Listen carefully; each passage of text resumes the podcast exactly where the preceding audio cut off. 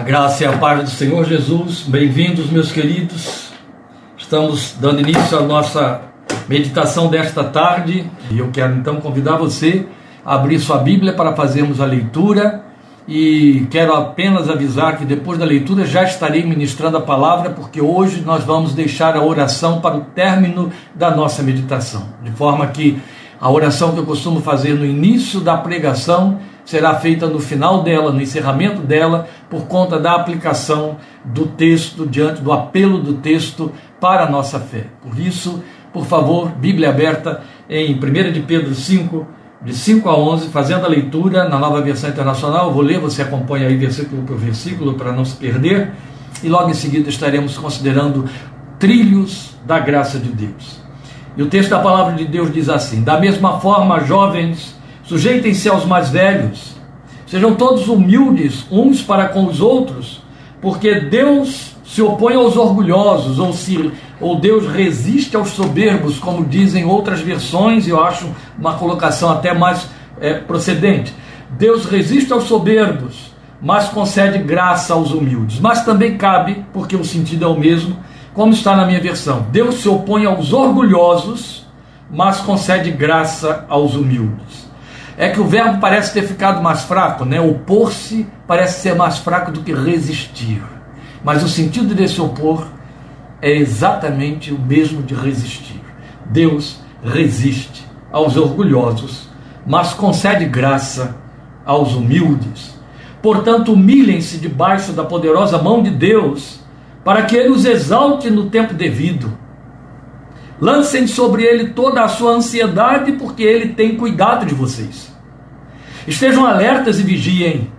O diabo, inimigo de vocês, anda ao redor como leão, rugindo e procurando a quem possa devorar. Resistam-lhe, permanecendo firmes na fé, sabendo que os irmãos que vocês têm em todo o mundo estão passando pelos mesmos sofrimentos.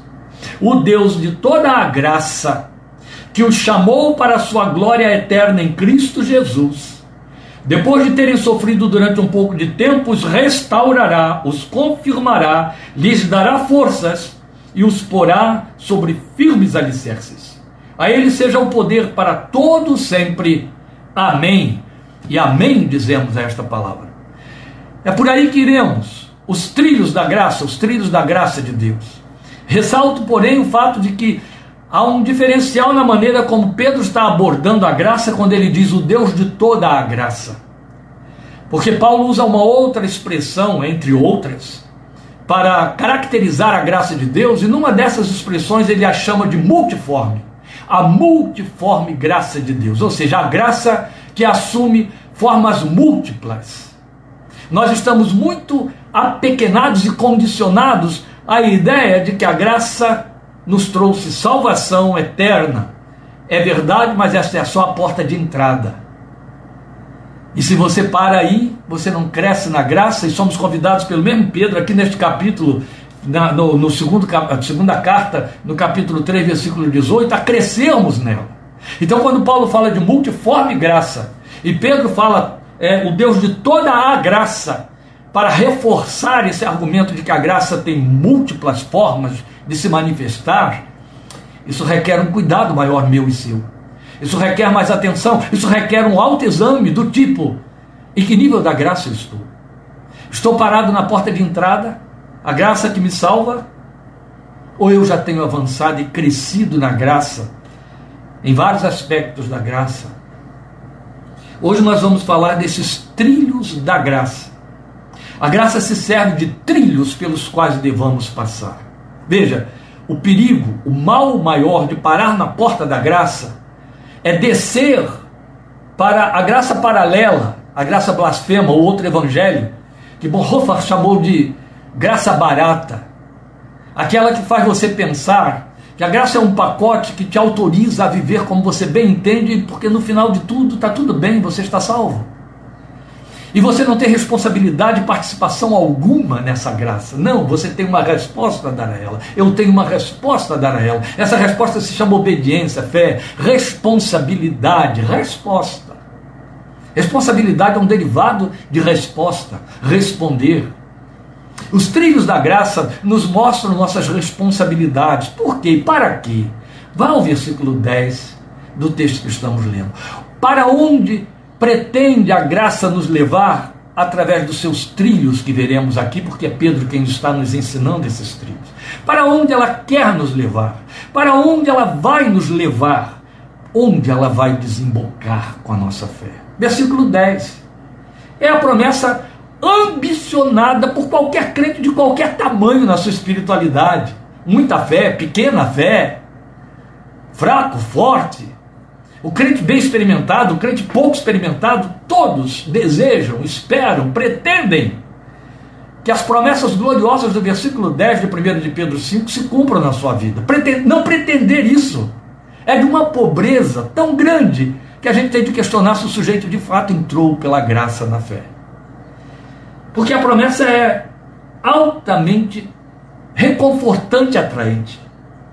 O Deus de toda a graça, que os chamou para a sua glória eterna, por causa da graça e na graça nos chamou.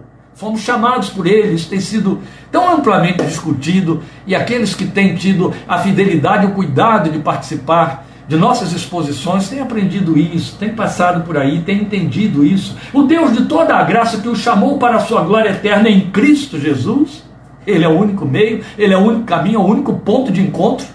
Não há um substituto, não há um paralelo, não há um outro maior ou menor, não há, é Ele, Cristo Jesus. Depois de terem sofrido durante um pouco de tempo, o que ele está chamando de sofrido durante um pouco de tempo? Ele não está falando de dor de cabeça, de algo a, a, a, padecer no corpo, uma cirurgia, uma ruína, uma falência, um drama, uma perda de um contrato, uma perda de emprego, um luto. Não. Ele está falando da vida.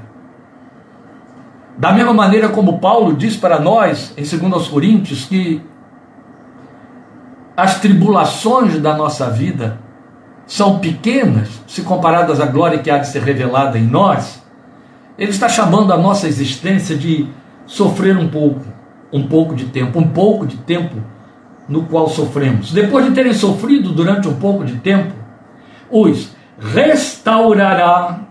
Vá para o Salmo 23. Restaura minha alma, meu pastor.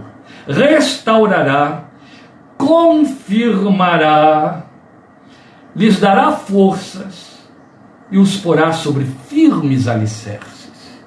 Queria Deus que eu possa chegar aí ao versículo 10 ainda na meditação de hoje. Mas pelo risco de eu não ter tempo de parar lá, eu quero pensar aqui o verbo confirmar dentre essas gloriosas promessas. São quatro promessas, você percebeu aí?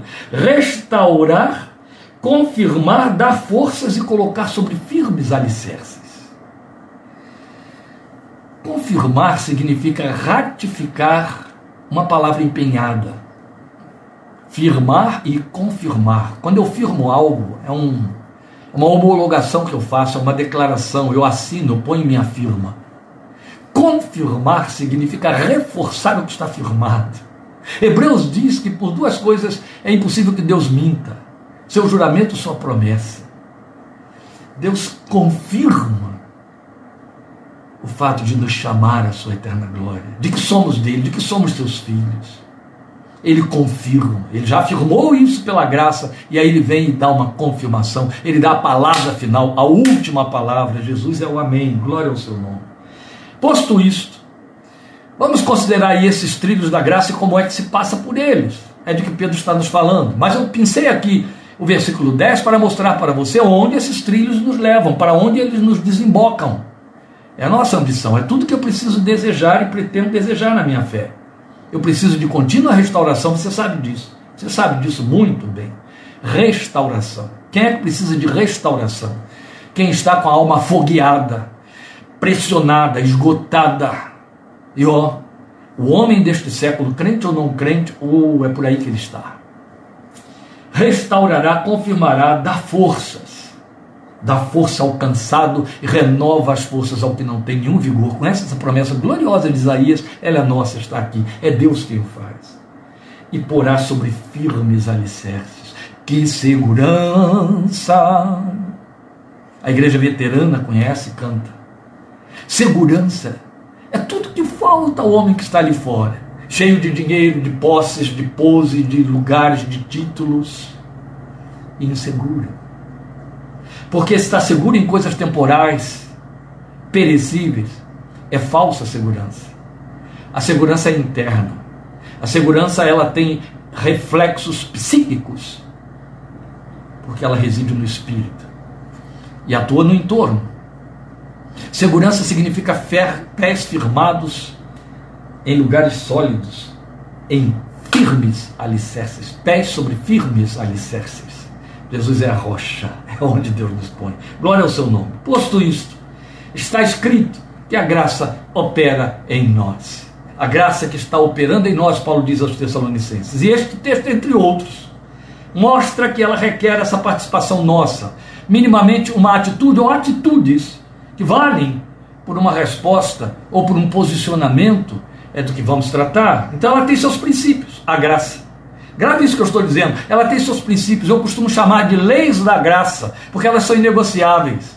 E eu gosto de usar a expressão porque aqueles que entendem que pertencemos à graça dizem a lei acabou. Cuidado, a graça cumpre a lei através de nossas vidas e na nossa vida, cumpriu em Cristo Jesus e traduz isso para nós. Mas a graça tem suas próprias leis, entende? Totalmente diferentes, totalmente diferentes. Às vezes é uma coincidência com a lei de Moisés, mas ela tem suas próprias leis. E as leis da graça são absolutamente negociáveis. Elas são as leis que regem a vida da igreja, a vida dos filhos de Deus. Então ela tem seus princípios. E Pedro nos apresenta um deles aqui, ele está no versículo 5. Por favor, volte aí ao versículo 5 do texto de 1 de Pedro 5, porque ele é repetição, na verdade, de Provérbios 3,34. O que Pedro está fazendo aqui, Tiago também fez, eu vou citar para você, Tiago 4,10, é uma repetição de Provérbios 3,34. E é uma das leis espirituais da graça. Ó, onde ela foi? Ela foi lá na revelação do Velho Testamento. O que, que diz o texto de Provérbios 3,34 que Pedro coloca para nós? Eu estou chamando isso aqui de princípio da graça. É o resumo de uma expressão só. Tiago então lança ainda mais luz sobre este princípio. Veja, Deus resiste aos soberbos, mas dá graça aos humildes. Deus se opõe aos orgulhosos, está escrito aqui na minha versão. Mas concede graça aos humildes.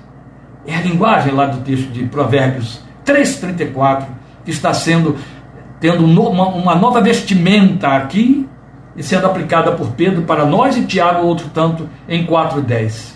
Vamos a Tiago 4,10. Tiago está aí pertinho. Então você pode voltar duas páginas da sua Bíblia para ler o versículo 10 do capítulo 4, Tiago. Humilhem-se diante do Senhor e ele os exaltará. Percebe? Nova roupagem que Tiago deu a Provérbios 3,34. Humilhem-se diante do Senhor e ele os exaltará. Para cumprir a palavra que diz que Deus exalta, concede graça aos humildes, mas resiste aos soberbos. Ora, Jesus já havia advertido, ainda estou falando sobre o princípio da graça, ele já havia advertido sobre esse princípio. E isso a gente vê em Mateus 23, 12. Em Mateus 23, 12, Jesus se apropria desse princípio, de Provérbios 3, 34, e dá uma nova forma a ele. Ele é a palavra viva, ele pode fazê-lo, e ela é mais incisiva. E o que o Senhor Jesus diz aí em Mateus 23, 12 é: o que exalta a si mesmo será humilhado, e o que, e o que se humilhar será exaltado. É um compromisso de Deus, eu vou repetir isso depois é um compromisso de Deus. Jesus está nos advertindo, alertando, chamando atenção, abrindo nosso entendimento para nos darmos conta de um princípio da graça que rege a existência do ser humano, crente não crente, não crente e crente, mundano ou que pertence ao reino, filhos da graça ou não filhos da graça, filhos de Deus ou criaturas de Deus esse princípio vai ser regido porque tem a ver com a moral divina, com a justiça divina, com a honra divina. O que exalta a si mesmo será humilhado, e o que se humilhar será exaltado. O problema reside no fato de que os homens tropeçam nesse princípio porque, por conta da exaltação, por conta da altivez, não o reconhecem, não conseguem vê-lo em si mesmo. E tropeçam e caem, porque, segundo a informação de Pedro aqui, quem resiste ao soberbo, quem resiste ao altivo, é o próprio Deus. Foi isso que Jesus também disse. Quando ele diz que o que se humilhar será exaltado, Pedro e Tiago explicam para nós que é Deus quem exaltará o humilhado. Pois bem, esse princípio então requer a nossa atenção com temor. Como eu disse no início, ele é inegociável como uma das leis da graça. A graça, já disse, tem suas próprias leis. Por exemplo, uma lei da graça está em Gálatas, que também é totalmente negociável, é tudo que o homem semear, isso também se fará. Não há desvios, não há atalhos, não há interrupção, não há uma curva na esquina para essa declaração de advertência, de sabedoria, de ensino da palavra de Deus. Você colhe o que semeia, escolha suas sementes para que você saiba o que vai colher. Eu não posso pretender, em hipótese alguma, colher espinafre se eu plantar couve. Se eu semear quiabo, eu não vou colher abóbora. De jeito nenhum. O homem colhe aquilo que ele semeia. Princípio da graça. Então nós temos que ter temor sobre este princípio. Quem se humilha será exaltado, que se exalta será humilhado. Ele não ficará posto de lado porque se exaltou. Há um compromisso de Deus com aquele que se humilha, Deus o levanta. Há um compromisso de Deus com aquele que exalta a si mesmo, Deus o abate. Isso é muito sério. E então, esse princípio passa por trilhos de que eu estou falando, prometendo, anunciando, está aí como anúncio da nossa meditação de hoje. Eu estou chamando de trilhos da graça, que devem ser observados por nós. É Pedro quem nos mostra esses trilhos se nós desejamos de fato viver a bênção da conquista prometida em 5.10. Não é à toa que antes de chegar a 5.10, ele coloca os trilhos que começam a partir do versículo 6. Ele vai nos mostrar os trilhos da graça. Qual é o primeiro trilho da graça que nós temos aí colocado no versículo 6 para nós? Humilhem-se debaixo da poderosa mão de Deus. Ou nesta hora, o crente ajusta o colarinho, puxa a blusa da saia, quando se trata da crente, para dizer: Eu estou bem na vida. Isso de se humilhar diante de Deus, isso eu faço, é muito fácil. Quem não se humilha diante de Deus? Todos, praticamente, não se humilham diante de Deus. Se o crente, por ser crente, ser filho da graça, se humilhasse diante de Deus, se por ser povo de Deus, se humilhasse diante de Deus, ele não faria uma proposta como nós temos, como, como ele disse para Salomão em 2 de Crônicas, 2 de Crônicas 7,14. Se o meu povo que se chama pelo meu nome se humilhar e orar, aí eu oro, então me humilhe. Cuidado. Tem muita oração de altivez e de alta exaltação. Jesus mesmo mostrou o exemplo daquele fariseu que orava do lado de um publicano. Graças te dou, a Deus, porque não sou como esse publicano pecador. Meus queridos, a questão está no fato de termos de entender o que, que significa humilhar-se debaixo da poderosa mão de Deus.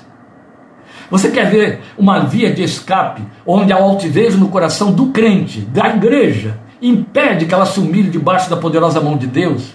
Levantaram-se os faroleiros que foram usados abundantemente pelo Espírito das Trevas, inspirado nos púlpitos, para ensinar o povo a fazer exigências a Deus através da oração, a determinar pela fé, uma fé que moveria Deus, mobilizaria Deus, que faria Deus se curvar diante de seus desejos, súplicas e ordens, palavras de ordem. Eu me lembro que fazendo marchas, iam para a frente das prefeituras, iam para a frente dos lugares públicos e ali decretavam em altos verbos a queda de toda a, a, a, política corrupta, da prostituição, da falência financeira, da economia baixa. Sabe aquelas fantasias loucas que nunca mudaram uma vírgula na história do país porque não passam de balelas? Isso tudo tinha muito a ver com essa altivez, ufania espiritual, religiosa, sem lastro de verdade, nada tendo a ver com a humildade de que a palavra fala. E pior do que isso, foi o fato de que introduziram o diabo nas ações da vida para poder escapar da mão de Deus. Foi o diabo que fez, foi o outro que fez. E então eu não tenho por que me humilhar debaixo da mão de Deus, porque se foi fulano, se foi fulana, o agente desse meu mal, desse meu prejuízo, se é o diabo que está causando esse mal na minha vida, porque eu vou me humilhar diante de Deus? É o problema de não ler o livro de Jó. Foi o diabo que causou todos aqueles males na vida de Jó? Foi, claro que foi. O diabo usou os, os, os sabeus, homens, homens, usou. E aí você teria o diabo e os sabeus espírito das trevas e seres humanos usados contra Jó. Mas quando a Bíblia diz que os lábios de Jó não pecaram contra Deus, foi porque ele se humilhou debaixo da poderosa mão de Deus. Ele não quis saber de diabo, ele não quis saber de sabê-los, ele não quis saber da causa do vento, que destruiu isso e aquilo. Ele apenas disse: receberíamos apenas o bem da mão de Deus e não também o mal, que Jó confessou, glória a Deus, foi meu Deus é a causa, não importam os agentes. Jó se humilhou debaixo da poderosa mão de Deus. Não vou entrar em detalhes, você já deve ter entendido. Então, primeiramente, este trilho de humilhar-se debaixo da poderosa mão de Deus, sob a poderosa mão de Deus, como diz o versículo 6, ele passa pelo terreno das relações interpessoais. É o reforço do que eu estou dizendo agora. Onde é que você vê isso? Volta ao versículo 5. O que, é que ele disse lá no versículo 5? Da mesma forma, jovens, sujeitem-se aos mais velhos, sejam todos humildes uns para com os outros. Ao mesmo tempo que ele diz aos jovens, fiquem sujeitos aos mais velhos, ele diz: e todos sejam humildes uns para com os outros, velhos e jovens. Entende? Ele generaliza. Ora, por onde está passando então o trilho da, do humilhar-se sob a poderosa mão de Deus? Pelo terreno das relações interpessoais humildes uns para com os outros. Isto traduz a ideia de dispor-se a servir. Amados, é o trilho, é um dos trilhos da graça para desembocar, desembocarmos nas promessas de 5:10. Não estou falando de mérito, estou falando de abrir espaço, de dilatar o espaço da graça para a graça correr, fluir sem interrupção, sem impedimento. Amém? Então isso traduz a ideia de dispor-se a servir. A linguagem é muito bonita. A linguagem no original ela é muito cheia de imagens. Ela tem muita vivacidade. Porque é como quem veste um avental, como faziam os escravos dos tempos bíblicos. Vestiam um avental para servir. Quem batesse com os olhos naquele escravo e o visse de avental já saberia que poderia recorrer a ele. Hoje você tem esse tipo de coisa em algumas empresas, bancos, agências públicas, não é? Alguém veste uma camiseta com uma pergunta: posso ajudar? E aí você já sabe que ali está um estagiário ou coisa semelhante a quem você pode se dirigir para dirimir dúvidas, ter algum tipo de orientação.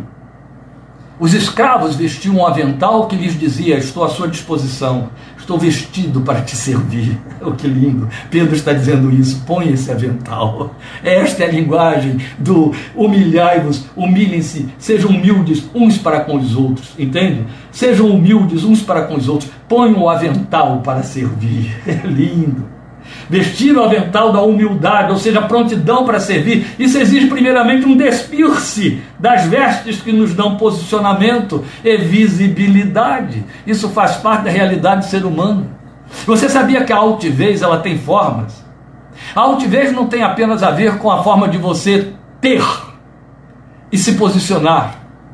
A altivez se expressa primeiramente pela janela do, do, da alma, que são os olhos. O olhar altivo está na Bíblia, você já ouviu falar dele? Olhar altivo. Da mesma maneira como existe o olhar altivo, existe o olhar de humildade. É interessante porque os olhos compõem, são os órgãos de um dos sentidos físicos de que o nosso cérebro serve. Pois bem, a maneira como ele olha vai dizer se está olhando com altivez ou com humildade. O olhar altivo é a expressão de uma alma soberba que se acha altivo porque olha por cima. E a boca acompanha isso, porque depois do olhar altivo, a boca só vai proferir o que o coração tem como conteúdo. E se há altivez que sai pelos olhos, há altivez dentro do coração que projeta isso, e então o que sai, o que se diz, o que exige, a maneira como fala, como se posiciona, eu quero ser servido, cuida de mim, corre aqui como mariposa atrás dessa luz. Meus amados, ninguém vai colocar o avental do serviço sobre vestes de altivez. É preciso se despir. Jesus que não se vestia com altivez, ele o fez, ele próprio, para lavar os pés aos discípulos. Antes de cingir-se com uma toalha, o avental da humildade, o texto diz que ele despiu-se da sua túnica se não nos fazemos humildes perante os homens a quem vemos, jamais será verdadeiro que nos humilharemos diante de Deus a quem não vemos. Isso vale para o amor, como diz João.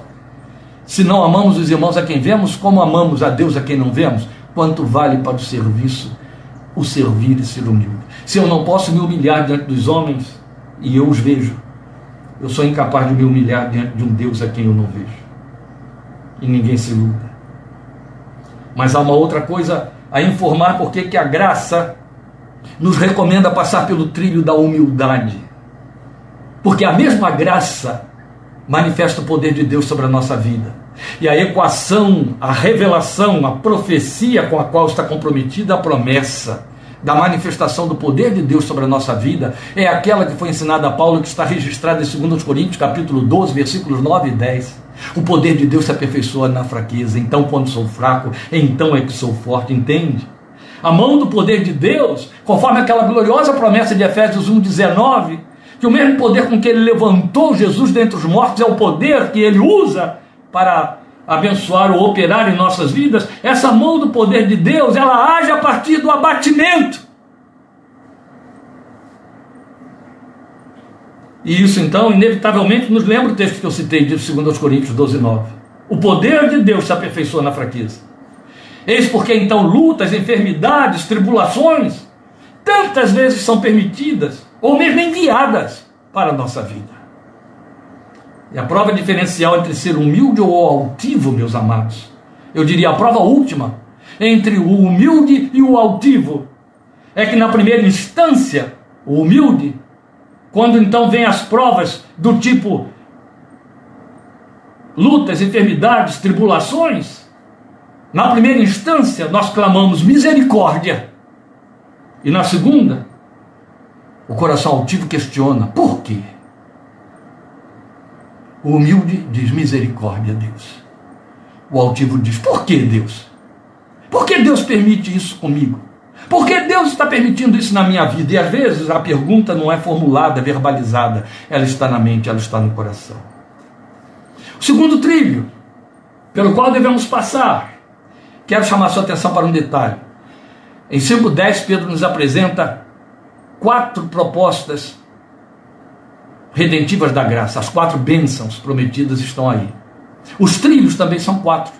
Então ele começou sobre humilhar-se, a humildade, agora ele vai falar no versículo 2 um outro trilho, um outro trilho que é atraente a mim e a você. Lancem sobre ele toda a sua ansiedade. Está aí no versículo 7. Lancem sobre ele toda a sua ansiedade, porque ele tem cuidado de vocês. Bem, aqui todo mundo quer correr, né?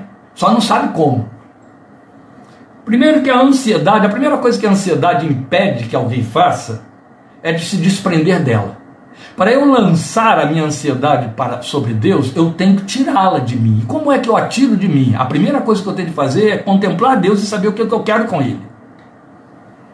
O que via de regra nós fazemos com o mau uso da nossa fé é pedir a Deus que entre dentro da nossa ansiedade, que Ele ponha ali um analgésico no meio dela. A ansiedade tem causa. A ansiedade muitas vezes está vinculada à questão do pecado, e pecado por falta de fé, por falta de confiança. Jesus condena a ansiedade, Paulo nos adverte contra a ansiedade, Pedro nos adverte contra a ansiedade, está aqui neste texto, mas nos dá uma recomendação. Da mesma maneira como Jesus nos dá uma recomendação, Jesus nos manda olhar para o Pai, Paulo nos manda orar ao Pai, e Pedro nos diz: lance a ansiedade sobre ele. Não é bonito isso? Sempre Ele, o Deus eterno, o Deus eterno. Volto aqui, vou repetir. O que, Jesus diz para nós a respeito da ansiedade? Não andem ansiosos por coisa alguma. O Pai sabe, o Pai sabe. Olhe para Ele como Pai. Aí Paulo chega e diz: Não fique ansioso, mas faça conhecido diante de Deus todas as suas petições. Olha lá. E aqui está Pedro dizendo: lança sobre Ele toda a sua ansiedade, porque Ele tem cuidado de vocês. Primeira coisa que você precisa saber e trazer para dentro da sua fé, pegar essas lentes da graça, é que de fato Deus tem um cuidado por nossa vida, que é um compromisso dele em aliança, ele assumiu isso. O que é o cuidado de Deus sobre nós? O cuidado de Deus impede que nos machuquemos? Não. Impede que façamos escolhas erradas e soframos as consequências? Também não. Mas o fato de que eu faço mais escolhas ou que eu me machuque, não é um indicador de que Deus não cuidou de mim. Cuidar não significa sempre livrar. Porque é preciso, é preciso que hajam processos disciplinares para que eu não repita os meus erros. Você que tem filhos, você que tem neto, você sabe o que, que significa isso, ter cuidados de. É uma, um coração voltado sobre, é uma vigilância em todo o tempo, com advertências. Não vai por aí. Cuidado, isso machuca. Não é deste jeito. Não, meu filho, eu acho que você está escolhendo errado, está pensando de forma indevida. Não é desta maneira que você deve falar. Aí está o pai, aí está a mãe ou o avô, tendo cuidado de alguém por quem é responsável. O mesmo Pedro diz para mim e para você que, como somos propriedade peculiar de Deus, nós somos peculiares a Deus. Ele tem cuidado de nós. Salmo 91 diz que ele até comenta sobre os anjos a meu respeito e a seu respeito. Eu acho bonito e gosto de pensar nisso, como ensina Eudine Peterson: deixe o imaginário da fé e avançar. E Deus abre a sua agenda, chega para os anjos e diz: Anjos, o exército responsável por Kleber Prestaram atenção hoje lá? Viram como é que as coisas estão? O que vocês têm para repassar para mim, para relatar? ah, pastor, você está indo longe demais. Ah, me siga. Corra atrás, vai ficar bom. Pode ter certeza. Meus queridos, veja, há um contraste de preposições sendo usado aqui por Pedro. No versículo 6, ele diz assim: humilhem-se debaixo, sob a poderosa mão de Deus. No versículo 7 ele diz: lança sobre, em cima de Deus, a sua ansiedade. Eu disse a vocês que a linguagem original é muito vívida, ela é muito rica suas, na sua simbologia e comunicação. Sim, o significado de lançar, primeiro, primeiro que o verbo lançar é esse mesmo, é um verbo grego muito forte. É o verbo que significa jogar sobre, é, é uma, uma intensificação do verbo jogar, atirar, para ser jogar sobre. E tem o sentido de uma carga que eu jogo sobre uma manta que eu joguei primeiro sobre um animal, e eu então vou sentar sobre essa manta, e o animal vai carregar a mim e a minha carga comigo. Ai, pastor, que comparação grosseira. Não, não, não, foi Pedro quem disse isso. Está no original. Ele está usando um verbo que significa isso. Faça como fazem os que põem arreios nos animais. Primeiro eles jogam uma manta sobre os animais e depois eles se colocam sobre a manta e os animais os levam com tudo que eles têm junto. A Bíblia nos diz nos Salmos que o nosso Deus leva a nossa carga dia após dia. O que ele está fazendo é: eu te dei fé para que você confie em mim, e o que eu estou pedindo é: lance-se sobre mim com toda a sua ansiedade. Jogue essa ansiedade como um manto sobre mim e sobe nela. Entende? Sobe sobre a manta que você lançar. Como é que eu ponho a manta sobre Deus? Orando. Foi o que Paulo disse a respeito da ansiedade confiando. Foi o que Jesus disse a respeito da ansiedade. Eu lanço a manta sobre Deus e depois eu me coloco sobre ela. Então não é que eu vou fazer negativismo do problema. Negativismo, meus queridos, é um mecanismo de defesa psíquico que é fraudulento, ele fracassa em algum momento da nossa vida. Porque é falso. Se existe um mal, se existe um problema, eu não posso fazer vista grossa para ele, sair batido pelo outro canto e negar. Não. Você quer ver uma área onde as pessoas fazem negativismo da forma mais irresponsável possível? Funeral. Você já percebeu? Não estou aqui fazendo defesa nenhuma de nenhuma atividade profissional, porque não tem nada a ver com isso aí não. Mas é uma, uma coisa que eu observo, por exemplo, entre os nossos parentes. Quando você fala, já fez um, um, um programa de funeral aí para fulano, afinal de contas é o primeiro, vai antes, não é? Pela lei natural das coisas. Não, não vamos falar disso. Não, nem fale nisso. Isso é negativismo. Estamos tratando de realidades. Engraçado que as pessoas fazem plano de saúde como se o plano de saúde impedisse que ficassem doentes. Não, elas fizeram plano de saúde para tratar quando ficarem doentes, então não estão fazendo negação. Sabem-se passíveis de adoecer. Mas quando se trata de fazer um plano funeral, não é morte. Eu não quero que aconteça a morte, ela não vai acontecer. Mentira, vai sim, antes do que você pensa. Então o que eu quero lhe mostrar é que o negativismo ele tem um compromisso com o fracasso. Eu não pego a ansiedade e eu digo para ela: a sua causa não existe. Essa fé falsa, ela foi ensinada e perdurou aí, e ainda tem perdurado em alguns arraiais mediocrizados com essa falsa confissão, a negação do mal, confessando vai dar tudo certo, vai dar tudo certo de outras formas. Em Portugal, dezenas e dezenas de pessoas vieram a morrer, e houve muitos processos, por conta de um apóstolo que esteve lá pregando e dizendo: você tem que negar a doença, negar a doença. Aqui teve uma falsa profetisa que fez isso do Nordeste ao Sul, durante muito tempo. Formou seminários enormes, onde ela ensinava as pessoas a negarem o mal, não confessem o mal. E aí pessoas morreram de diabetes, pessoas morreram com cardiopatias, pessoas morreram com virulências tremendas, impedidas de se tratarem. O negativismo, ele não precisa chegar a esses pontos exacerbados de loucura, loucura evangélica, viu, gente? O evangélico, ele comete loucuras fora das loucuras de que Paulo fala e elas vêm à luz rapidinho. Não, existe negativismo em cima de coisas do, do dia a dia. Por que, que pessoas vão parar dentro de centros terapêuticos e buscar ajuda terapêutica? Porque em dado momento elas perceberam que a ansiedade ficou maior do que a sua capacidade de dar conta e foram pedir ajuda de um terceiro para ler essa ansiedade por elas e ajudá-las a repensá-las. Porque muito possivelmente fizeram negação durante muito tempo, mas chega um momento em que não dá mais. As estruturas ruem. O que ele está dizendo é: encara a ansiedade, encara o problema. E chega diante de Deus e diga: Não te estou dando conta, não quero dar conta, não tem poder para isso mas eu vou me jogar sobre ti com toda ela. O Senhor tem capacidade de suportar meus gemidos, meus lamentos. A Bíblia fala isso. A Bíblia tem um espaço amplo para o lamento, a oração de lamento. Não é oração de murmuração, é lamento, é o ai de mim, tem misericórdia de mim. Você tem um livro inteiro de lamentos escrito na Bíblia, livro de Jeremias. Você tem salmos enormes sobre lamentos, escritos com lamentos. E eles são plenamente aceitáveis diante de Deus, porque Ele sabe que sofremos por conta de más escolhas, já dissemos, ou seja do que for, nós sofremos. Mas temos um Deus aberto para ouvir gemidos. Salmo 102, versículos 19 e 20.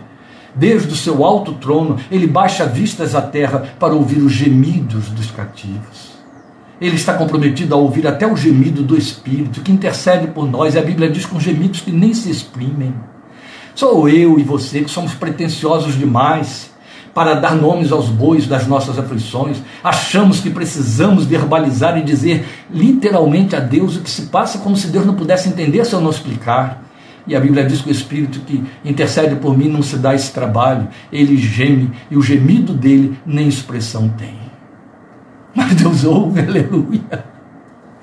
E o que ele está dizendo aqui é lance a manta e sobe nela. Deixa Deus levar tudo, você com a ansiedade junto. Fica mais fácil, amém, amado? Fica mais fácil e é possível. Ele faz, ele faz, ele é fiel, ele é bom. Logo depois ele vai nos apresentar um outro trilho. Ele nos manda vigiar. Opa! Ele falou de humildade, ele falou de ansiedade, e agora ele nos manda vigiar. Sejam sóbrios, outras versões dizem Está aí no versículo 8, logo no início. Estejam alertas e vigiem. É que agora ele vai falar do diabo. E com respeito ao diabo, ele diz que haja sobriedade no coração de vocês. Bem, eu acabei de dar vários exemplos aqui da falta de sobriedade do arraial de Deus chamado evangélicos desta geração em muitos lugares por aí, que ficam atribuindo valores e ações malignas onde Deus é quem está atuando.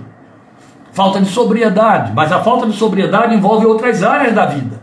Há uma associação direta entre o ufanismo, a euforia e a perda de moderação. Não há sobriedade que leva à vigilância ou que sinonimiza a vigilância na ufania, na euforia. Não há. O que está ligado à ufania e à euforia é o embebedamento, é a embriaguez. O contrário de sobriedade é embriaguez. O que ele está dizendo é sejam sóbrios. Não fiquem embriagados pelos valores desta vida e pelas paixões deste mundo. Cuidado com essa embriaguez. Jesus deixou isso muito claro em Mateus, falando da sua segunda vinda. Ele disse que nós teríamos que vigiar, não somente contra as fraquezas da carne, mas quanto às paixões deste mundo. Ele falou isso. Vigiem. Levantem a cabeça de vocês.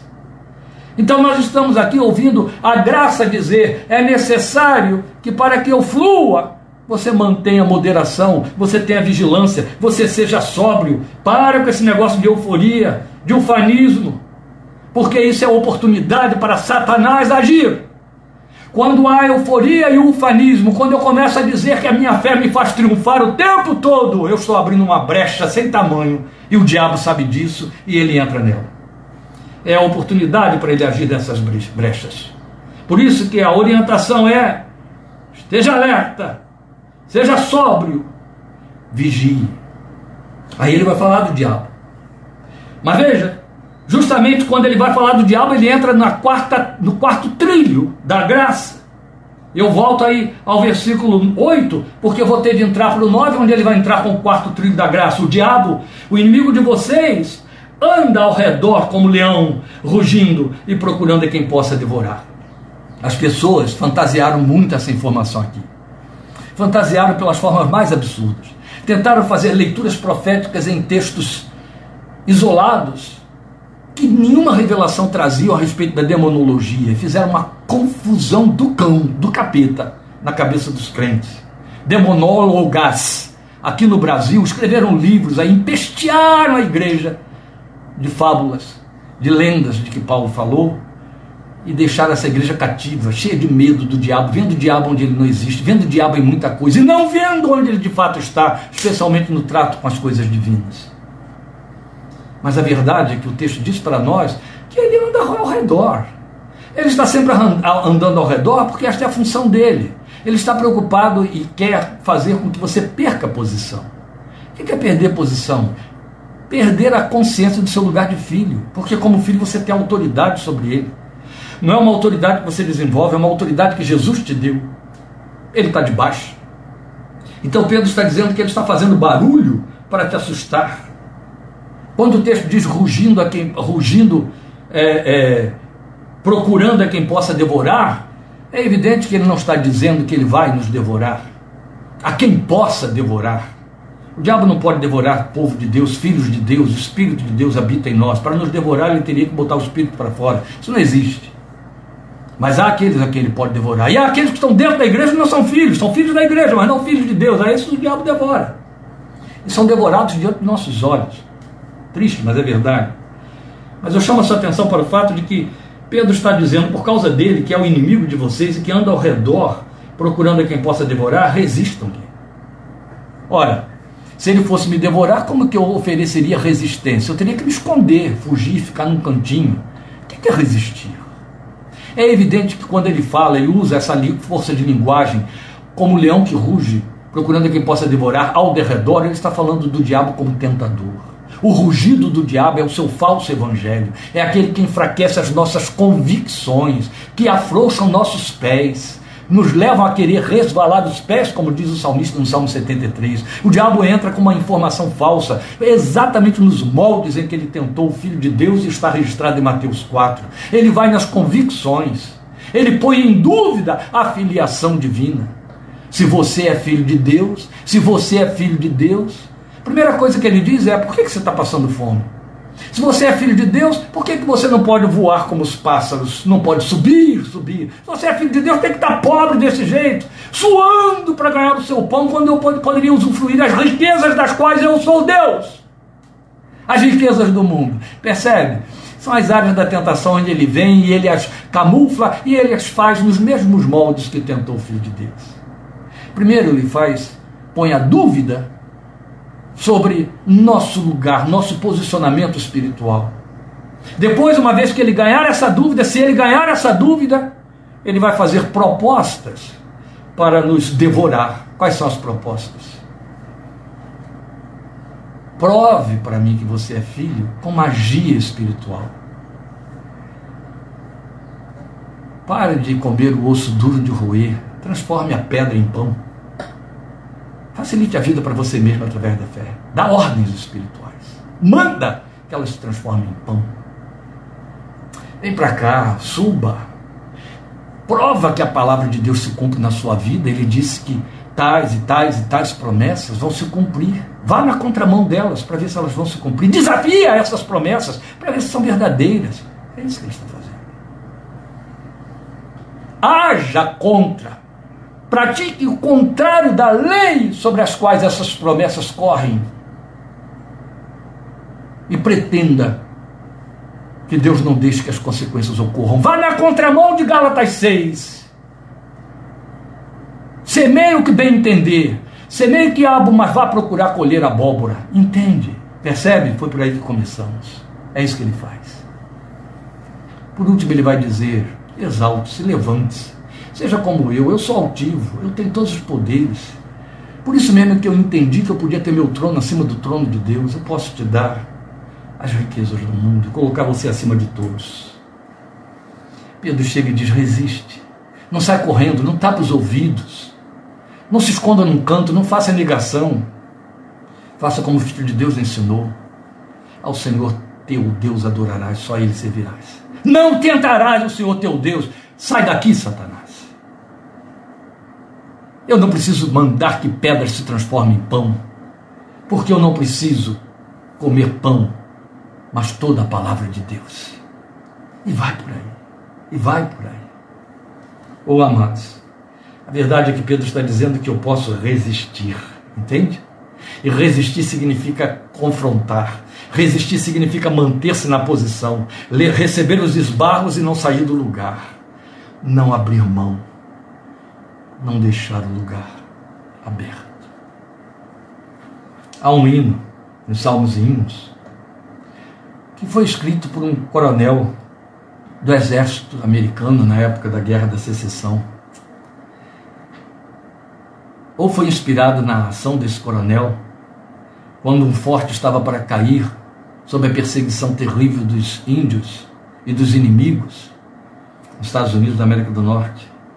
E ele mandou um mensageiro correr adiante para dizer aos que estavam lutando já quase sem forças para guardar o forte, sabendo que munições estavam no fim, os, os víveres estavam no fim e eles estavam desanimando.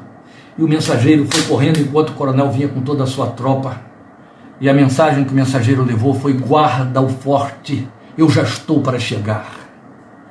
O hino baseado nessa história canta exatamente isto.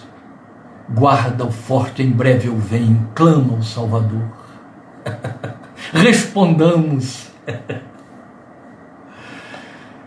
oh, meus queridos, é isso que ele está dizendo. Você pode resistir porque você tem autoridade sobre ele. Não negocie com ele, não dialogue com ele, não traga para o palco, para o centro, não dê microfone a ele, não dê espaço, não deixe ele aparecer, mande ele calar a boca. Resista a ele. E aí Pedro ensina, permanecendo firme na fé. Ela está aí dentro, foi Deus que te deu. Fica firme nela, fica firme na confiança, firme nas promessas do meu Salvador. é isso. Porque a fé é o nosso instrumento e recurso de resistência. É muito mais que, e antes de ser arma de ataque, é muito mais do que arma de ataque, é instrumento de resistência. As pessoas estão pensando na fé para atacar.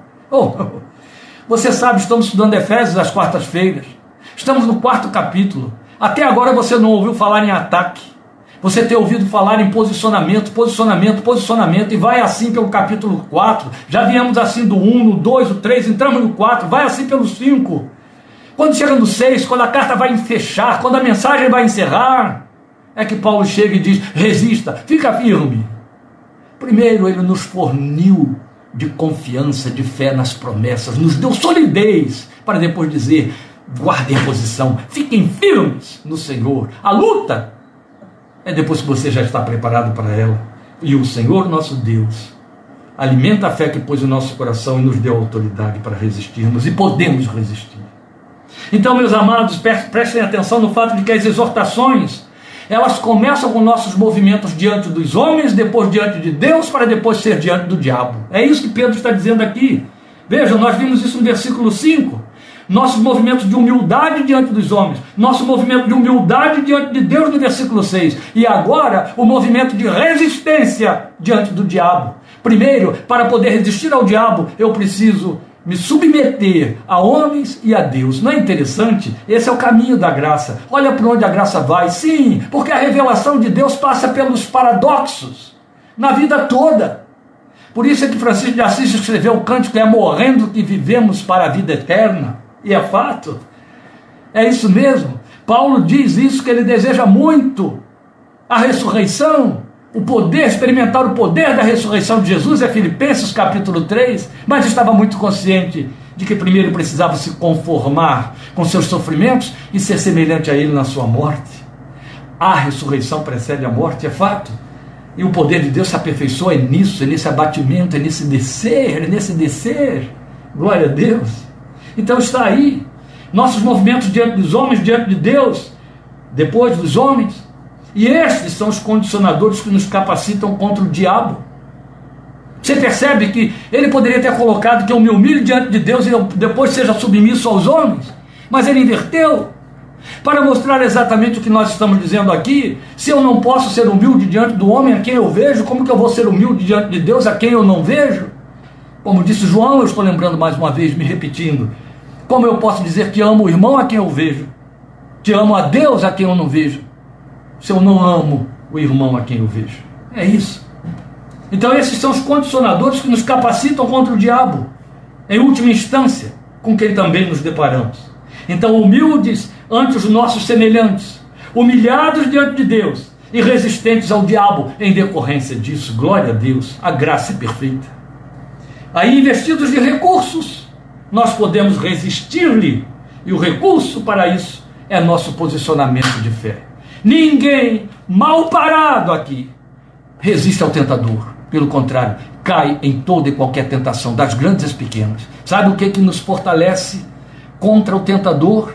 Posicionados na palavra da revelação. Ela é o esteio da nossa santidade. Escondi a tua palavra no meu coração para não pecar contra ti. Está escrito. Aleluia. Esses trilhos de atitudes, meus queridos, e de enfrentamentos observados vão redundar no lugar espaçoso com que começamos a falar no versículo 10, é a conquista prometida aí. Então, neste princípio, voltando ao versículo 10, o Deus de toda a graça que os chamou para a sua glória eterna em Cristo Jesus, depois de terem sofrido durante um pouco de tempo, os restaurará, confirmará, lhes dará forças e os porá sobre firmes alicerces. Então, em atenção aos que se tornam humildes, Ele, o nosso Deus, assume um compromisso que se desdobra nessas etapas: restaurar é a alma que está em foco. A alma precisa ser restaurada por Deus o tempo todo. Jesus assumiu isso. Davi assumiu isso. Jesus assumiu que ele era aquele pastor do Salmo 23 profetizado por Davi. E Davi ali disse: Ele restaura a minha alma, refrigera a minha alma. Eu preciso que Deus abane aqui dentro para tirar os fogos da angústia dessa luta, das pressões da vida. Depois, ele vai trabalhar no homem interior, o Espírito, ele vai confirmar, ele vai dar o seu testemunho. Para isso, colocou o Espírito dele dentro de mim e de você, como diz Romanos capítulo 8: o Espírito testifica ao nosso Espírito, confirma, firma de novo que somos de fato filhos de Deus. E como eu preciso disso, como você precisa disso. Já fiz menção disso aqui ao longo dessa ministração. A primeira linha, a primeira via de tentação, por onde o diabo entra, para nos tirar da posição, é nos pôr em dúvidas quanto aos lugares, ao lugar que Deus nos deu diante dele em Cristo Jesus. É ali que ele vai nos atacar.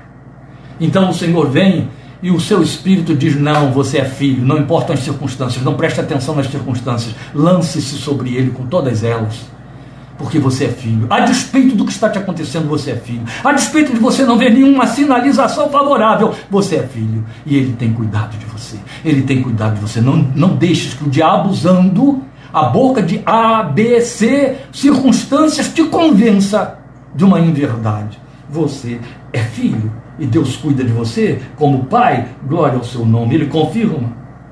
E depois isso vai se refletir no mundo físico, biológico, até seu corpo vai responder para isso, ele vai dar forças.